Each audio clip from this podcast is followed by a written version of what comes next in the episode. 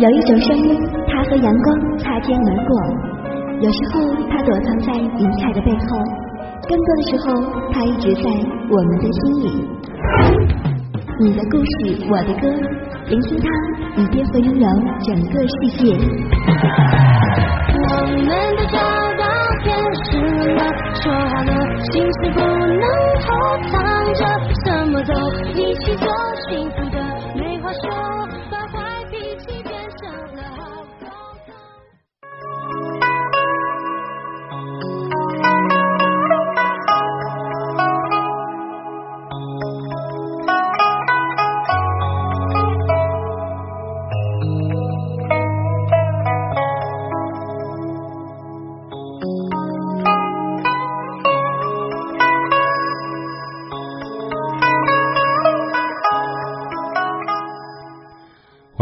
来到我们今天晚间的《你的故事，我的歌》。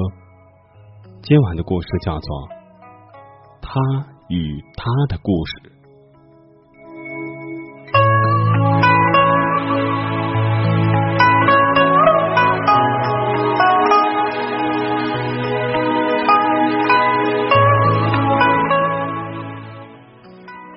夜幕降临，黑色笼罩着一切房屋。银白色的月光洒在地上，在一间不起眼的小屋里，男人率先开了口，打破了原有的宁静。今晚的目标是他。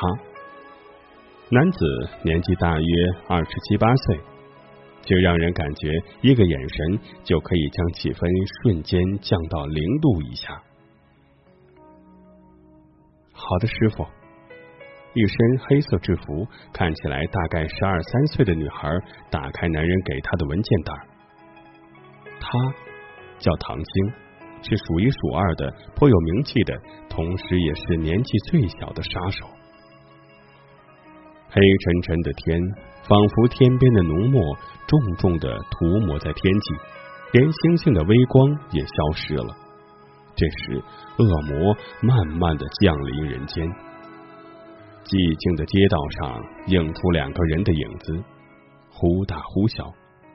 他们停在一间平实而精致、不显得浮夸却又庄严的房子。女孩冷峻的脸没有任何表情，跟随着师傅轻而易举的爬进了屋内，完美的避开了所有的摄像头。熟悉了整个屋子的结构后，走到二楼，发现了两具尸体。以及一个无声哭泣的小男孩，看来师傅的速度也是快的惊人。这小男孩大约五六岁，抚摸着女人的脸蛋，刺眼的血液流到小男孩白皙的双手，不停的抽泣着。女孩的心不知名的剧烈的抖动着，仿佛看到了三年前的自己，看到自己的母亲死在自己怀里。眼泪在眼圈里打着转，脑海里不停的重复着师傅那句话：“这个目标是他，这个目标是他。”紧握着的拳头迟迟没能放松。最后战胜了心魔的他，把小男孩带到后门，以一场火灾来虚构小男孩一家的死亡。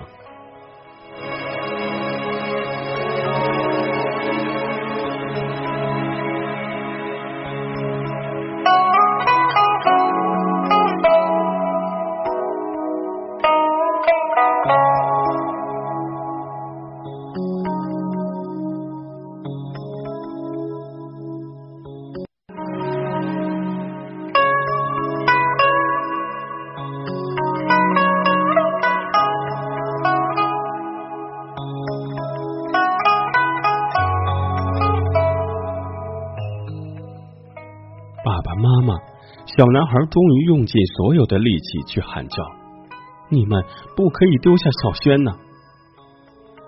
唐星看着眼睛哭肿的小男孩，居然起了怜悯之心。或许是和自己太像了吧。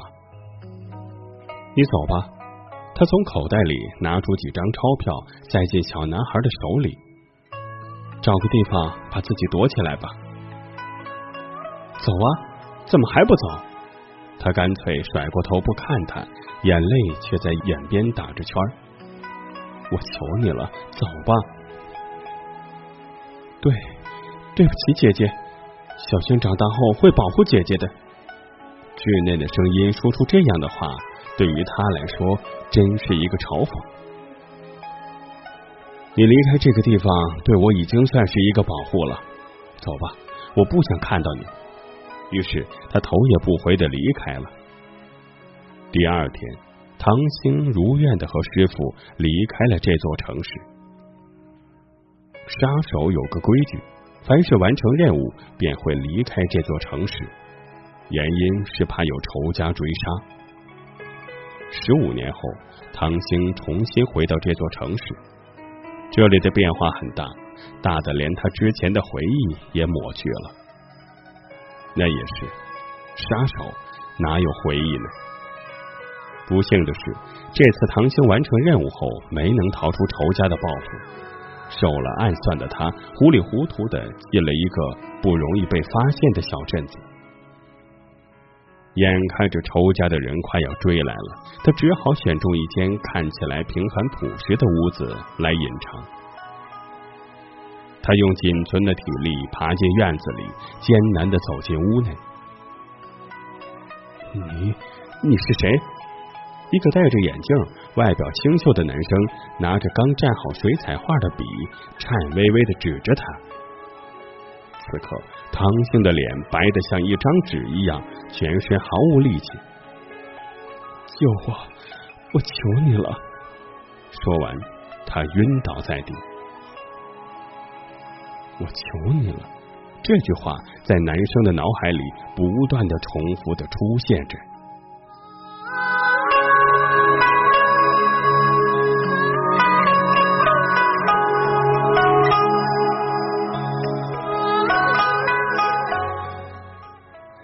清晨，阳光穿过树叶间的缝隙，余光一点一点的照落在床边，在夜晚看起来很隐蔽的镇子，突而变得精神起来。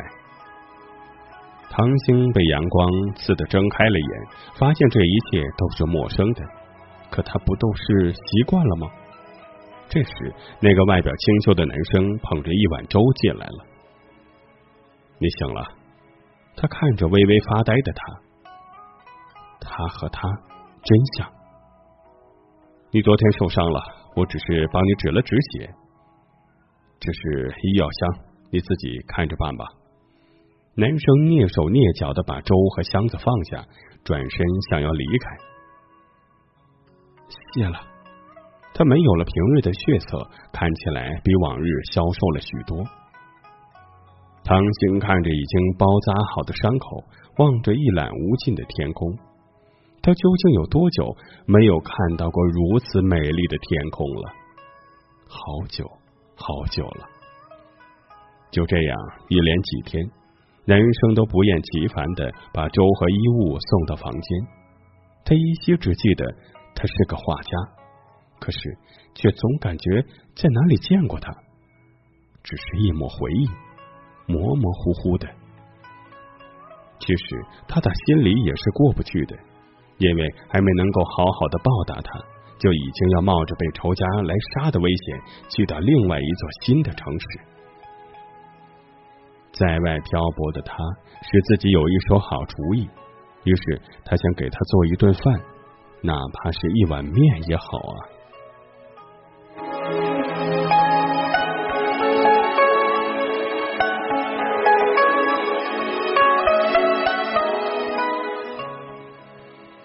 伤口已经愈合的差不多的唐兴，赤着脚走到了厨房，却不见了男孩的身影。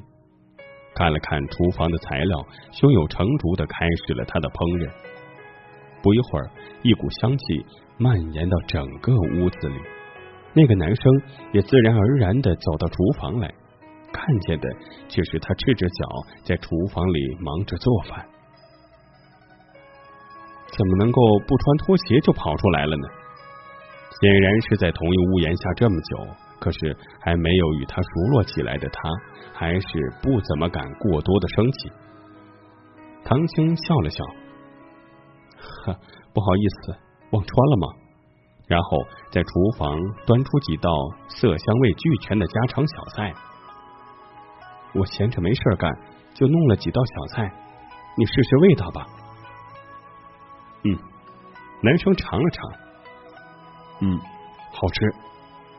他脸上挂满了笑容。好，那由我来包你三餐吧。不过是你给钱，我买单。好啊，这菜太好吃了。这一顿饭打破了两人之间的生疏。接下来的这几个星期，两个人像一对小情侣一样，一起吃饭，一起洗碗，一起追电视剧。不知道为什么，这个神奇的少年能溶解他的高冷性格。不过，他只知道在他身边，感觉很有安全感，觉得像是遇见了熟人一样。一个美好的清晨，他如愿早早的起床弄早餐，正想喊他吃饭，却不知道他叫什么名字。嘲笑吧，他与他原本是互不相干的人。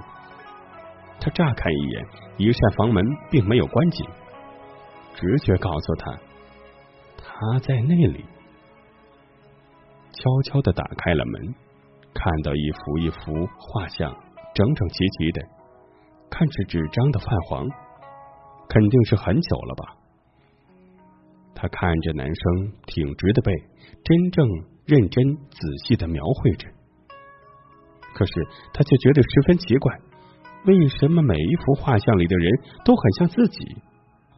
直到看到一幅画，他很确定里面的人都是他，十五年前的自己。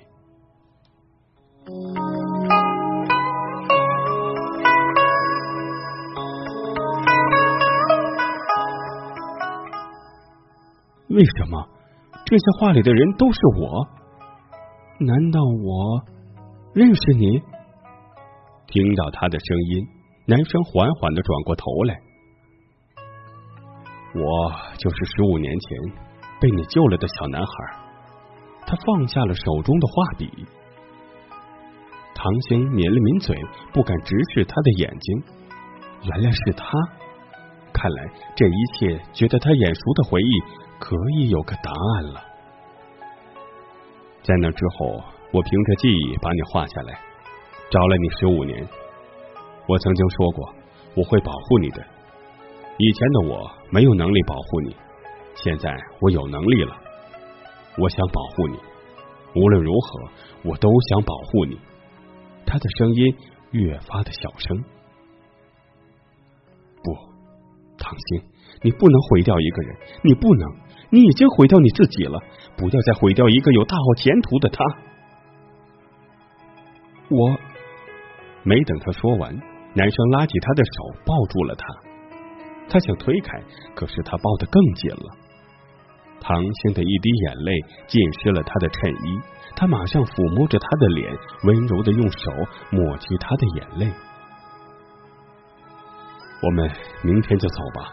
离开这座城市，去一个没有人认识我们的地方，好吗？他哀求道。不行，不可能的，他不能把他拖下水。你知道吗？我真的好想保护你，好想好想保护你一辈子，一辈子。对不起，我不能。一滴泪珠划过唐心干燥的脸。他转身想走，不料被他从身后抱住。我求你了，一起走吧。这句话似曾相识，也正是十五年前唐青对他说的话。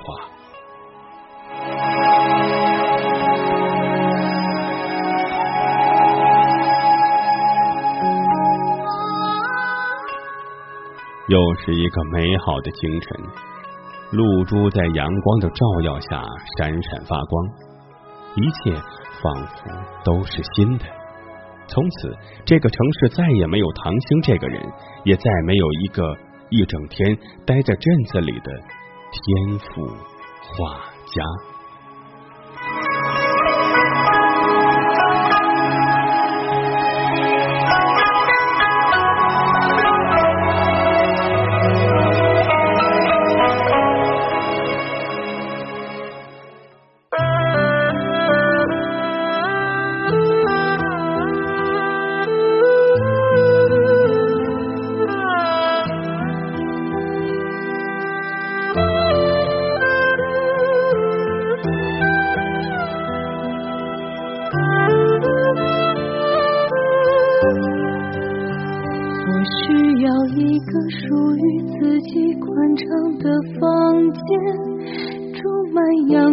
静静感受温暖。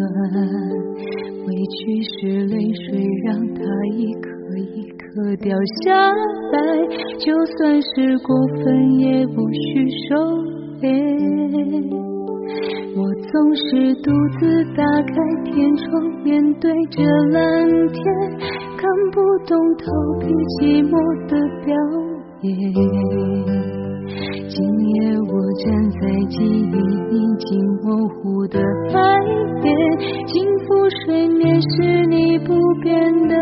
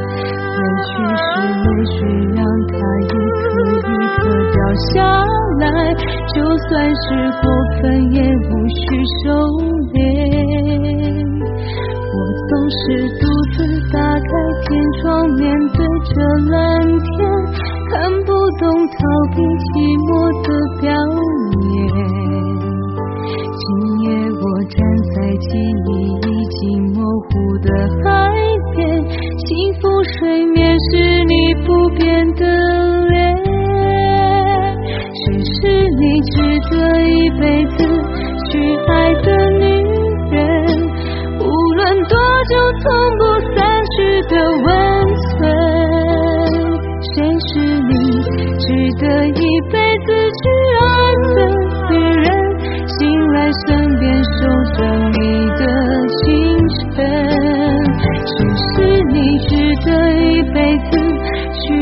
的女人是你说